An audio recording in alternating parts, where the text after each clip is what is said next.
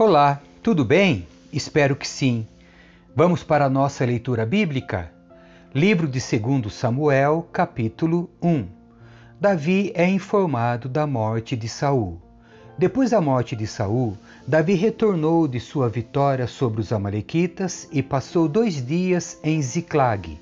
No terceiro dia, apareceu um homem do exército de Saul. Ele havia rasgado as roupas e colocado terra sobre a cabeça. Ao chegar, curvou-se diante de Davi com o rosto no chão. De onde você vem? perguntou Davi. O homem respondeu: Escapei do acampamento israelita. O que aconteceu? disse Davi. Conte-me como foi a batalha. Todo o nosso exército fugiu do conflito, disse o homem. Muitos morreram, e Saul e seu filho Jonatas também estão mortos. Como você sabe que Saul e Jonatas estão mortos? perguntou Davi. O homem respondeu: Aconteceu de eu chegar ao monte Gilboa e ver Saul apoiado em sua lança, enquanto carros de guerra e cavaleiros inimigos se aproximavam dele. Quando ele se virou e me viu, gritou para que eu me aproximasse dele. Aqui estou, Senhor, eu lhe disse. Ele perguntou: Quem é você? E eu respondi: Sou a Malequita. Então ele me suplicou: Venha cá e mate-me, pois a dor é terrível e quero morrer. Então o matei, pois sabia que ele não sobreviveria. Em seguida, tomei sua coroa e seu bracelete e os trouxe para cá, para o meu senhor. Quando ouviram a notícia, Davi e seus homens rasgaram as vestes, lamentaram, choraram e jejuaram o dia todo por Saul e seu filho Jonatas, pelo exército do Senhor e pela nação de Israel, pois naquele dia muitos haviam morrido pela espada. Depois, Davi disse ao jovem que havia trazido a notícia: De onde você é? Ele respondeu: Sou filho de um estrangeiro, um amalequita que vive em sua terra. Davi perguntou: Como você não teve medo de matar o ungido do Senhor? Então Davi chamou um de seus soldados e lhe ordenou: Mate-o. O soldado feriu o Amalequita com sua espada e o matou. Davi disse: Você condenou a si mesmo ao confessar que matou o ungido do Senhor. O cântico de Davi para Saul e Jonatas. Davi entoou uma canção fúnebre para Saul e Jonatas e ordenou que fosse ensinada ao povo de Judá. Ela é conhecida como Cântico do Arco e está registrada no livro de Jaz.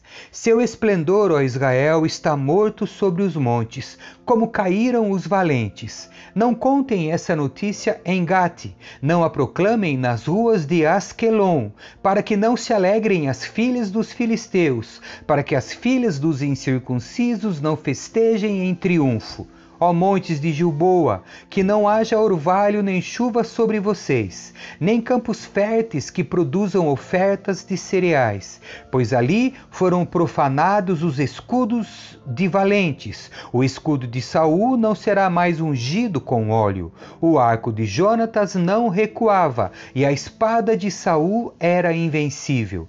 Derramaram o sangue de seus inimigos e atravessaram o corpo de guerreiros. Quão amados e estimados amados eram Saul e Jonatas. Estiveram juntos na vida e na morte. Eram mais velozes que as águias, mais fortes que os leões. Ó filhas de Israel, chorem por Saul, pois ele as vestia com finos trajes vermelhos, com roupas adornadas de ouro como caíram os valentes na batalha. Jonatas está morto sobre os montes. Como choro por você, meu irmão Jonatas, quanto eu o estimava. Seu amor por mim era precioso, mais que o amor das mulheres. Como caíram os valentes, estão mortos, despojados de suas armas. Capítulo 2 Davi é ungido rei de Judá. Depois disso, Davi perguntou ao Senhor: Devo voltar para alguma das cidades de Judá?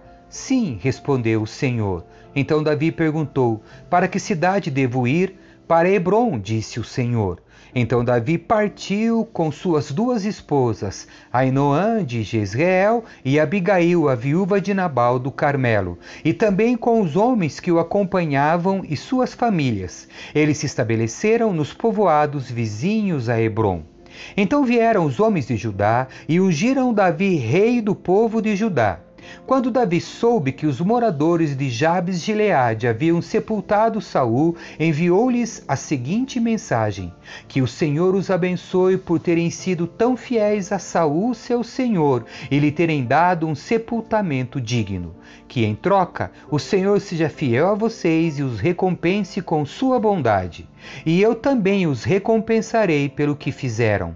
Agora que Saul está morto, peço que continuem a ser fortes e corajosos, e saibam que o povo de Judá me ungiu para ser seu novo rei. Isbosete é proclamado rei de Israel. Contudo, Abner, filho de Ner, comandante do exército de Saul, já havia levado Isbosete, filho de Saul, para Manaim. Ali proclamou Isbosete rei sobre Gileade, Jezreel, Efraim, Benjamim e sobre a terra dos Assuritas e todo o restante de Israel. Isbosete, filho de Saul, tinha quarenta anos quando começou a reinar sobre Israel e reinou por dois anos. Enquanto isso, o povo de Judá permaneceu leal a Davi, que fez de Hebron sua capital e reinou sobre Judá por sete anos e meio guerra entre Israel e Judá. Certo dia, Abner, filho de Ner, conduziu as tropas de Isbosete, filho de Saul, de Maanaim para Gibeon. Ao mesmo tempo, Joabe, filho de Zeruia, saiu com as tropas de Davi e foi ao encontro deles na represa de Gibeon, onde os dois exércitos ficaram frente a frente, posicionando-se em lados opostos da represa.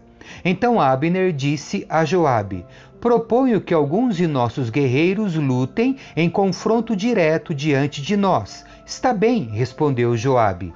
Então foram escolhidos doze soldados de Benjamim para representar Esbozete, filho de Saul, e doze soldados para representar Davi. Cada um agarrou seu adversário pela cabeça e cravou a espada um no lado do outro, e todos morreram juntos. Por isso, desde então, esse lugar em Gibeon é conhecido como Eucate Azurim. Seguiu-se nesse dia uma violenta batalha na qual Abner e os homens de Israel foram derrotados pelos soldados de Davi. A morte de Azael. Joabe, Abisai e Azael, os três filhos de Zeruia, participaram da batalha nesse dia. Azael, que era rápido, como uma gazela, começou a perseguir Abner. Continuou decididamente em seu encalço sem perdê-lo de vista. Quando Abner olhou para trás e viu que ele se aproximava, perguntou: É você, Azael? Sou eu mesmo, respondeu ele. Saia do meu encalço, disse Abner. Enfrente um dos soldados mais jovens e tome suas armas. Mas Azael continuou a persegui-lo.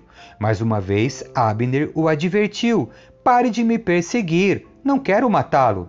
Como poderia encarar seu irmão Joabe? Azael, porém, se recusou a dar meia volta e Abner lhe cravou no estômago a parte de trás da lança que saiu pelas costas. Azael caiu morto no chão. E todos que passavam por ali paravam ao ver Azael caído e morto. Então Joabe e Abisai saíram em perseguição a Abner. O sol estava se pondo quando chegaram ao monte Amá, perto de Gia, no caminho para o deserto de Gibeon. Os soldados de Abner, da tribo de Benjamim, se reuniram no alto do monte para resistir ao ataque. Então Abner gritou para Joabe: Será que não há como evitar matarmos uns aos outros? Não vê que isso só resultará em amargura? Quando você vai ordenar que seus homens parem de perseguir seus irmãos israelitas, Joabe respondeu: Só Deus sabe o que teria acontecido se você não tivesse falado, pois se fosse preciso, nós os teríamos perseguido a noite toda. Então Joabe tocou a trombeta e seus homens pararam de perseguir os soldados de Israel e a batalha cessou. Durante toda aquela noite, Abner e seus homens recuaram pelo vale do Jorão atravessaram o rio, marcharam a manhã inteira e só pararam quando chegaram a Maanaim. Enquanto isso, Joabe e seus homens também voltaram da perseguição a Abner.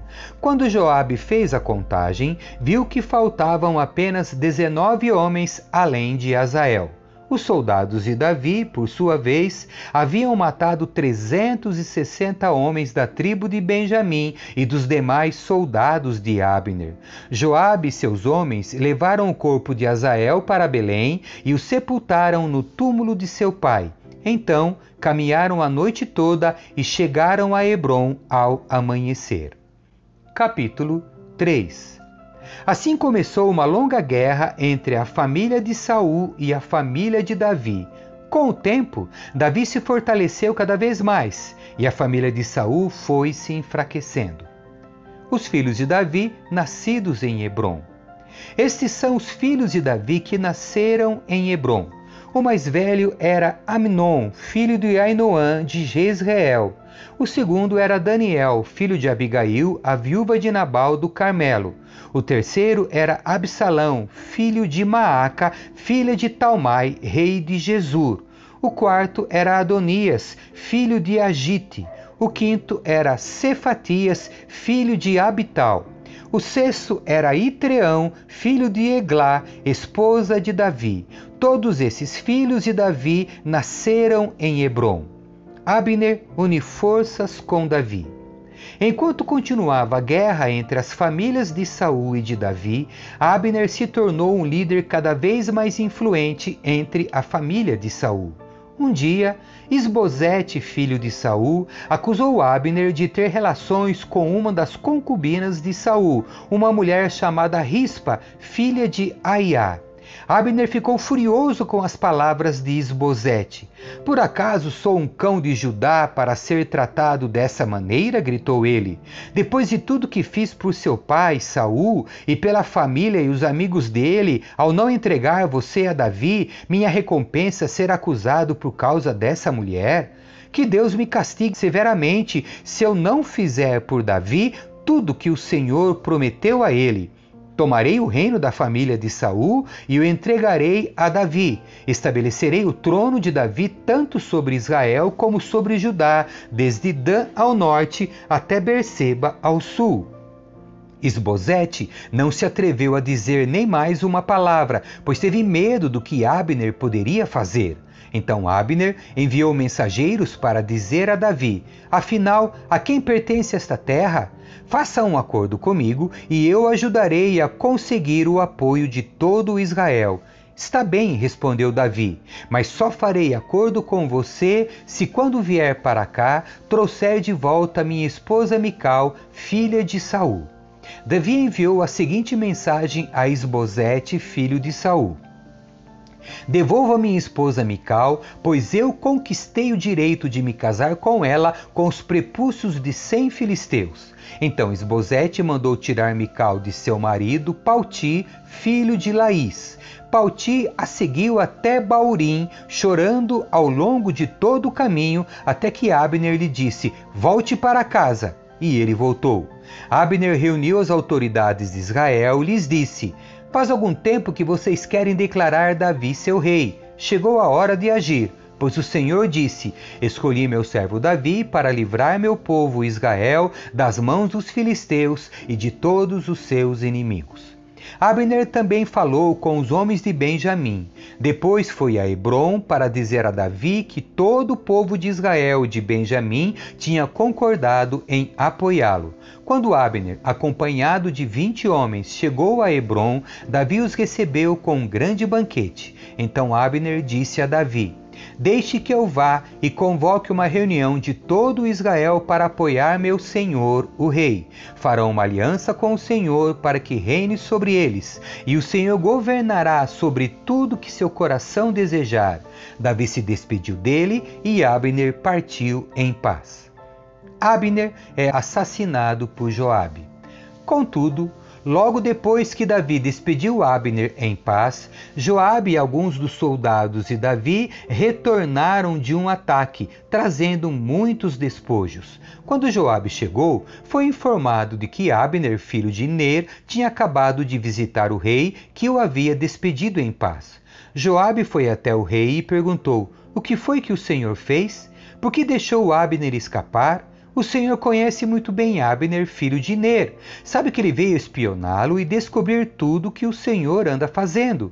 Então Joabe saiu da presença de Davi e enviou mensageiros para alcançar Abner. Eles o encontraram perto do poço de Sirá e o trouxeram de volta sem que Davi soubesse. Quando Abner chegou a Hebron, Joabe o chamou para um lado, junto ao portão da cidade, como se fosse falar com ele em particular. Então apunhalou-o no estômago e o matou para vingar a morte de Azael, seu irmão. Quando Davi soube o que havia acontecido, declarou: Juro pelo Senhor que eu e meu reino somos para sempre inocentes desse crime contra Abner, filho de Ner. Que essa culpa permaneça sobre Joabe e sua família. Que em todas as gerações da família de Joabe nunca falte um homem que tenha fluxo ou lepra, que use muletas, que morra pela espada ou que tenha de mendigar o alimento. Assim, Joabe e seu irmão Abisai assassinaram Abner, pois ele havia matado Azael, irmão deles, na batalha em Gibeon. Davi lamenta a morte de Abner. Então Davi disse a Joabe e a todos que estavam com ele: Rasguem suas roupas e vistam pano de saco. Lamentem a morte de Abner. E o próprio rei seguiu o cortejo fúnebre. Sepultaram Abner em Hebron, e o rei chorou em alta voz junto ao túmulo, e todo o povo lamentou com ele. Então o rei entoou esta canção fúnebre: Acaso Abner devia morrer como um vilão? Suas mãos não estavam atadas, nem seus pés acorrentados. Não, você foi assassinado, vítima de uma trama perversa.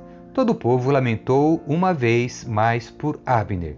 Davi tinha se recusado a comer no dia do funeral e todos insistiram para que ele se alimentasse, mas ele havia feito um voto: que Deus me castigue severamente se eu comer alguma coisa antes do pôr do sol.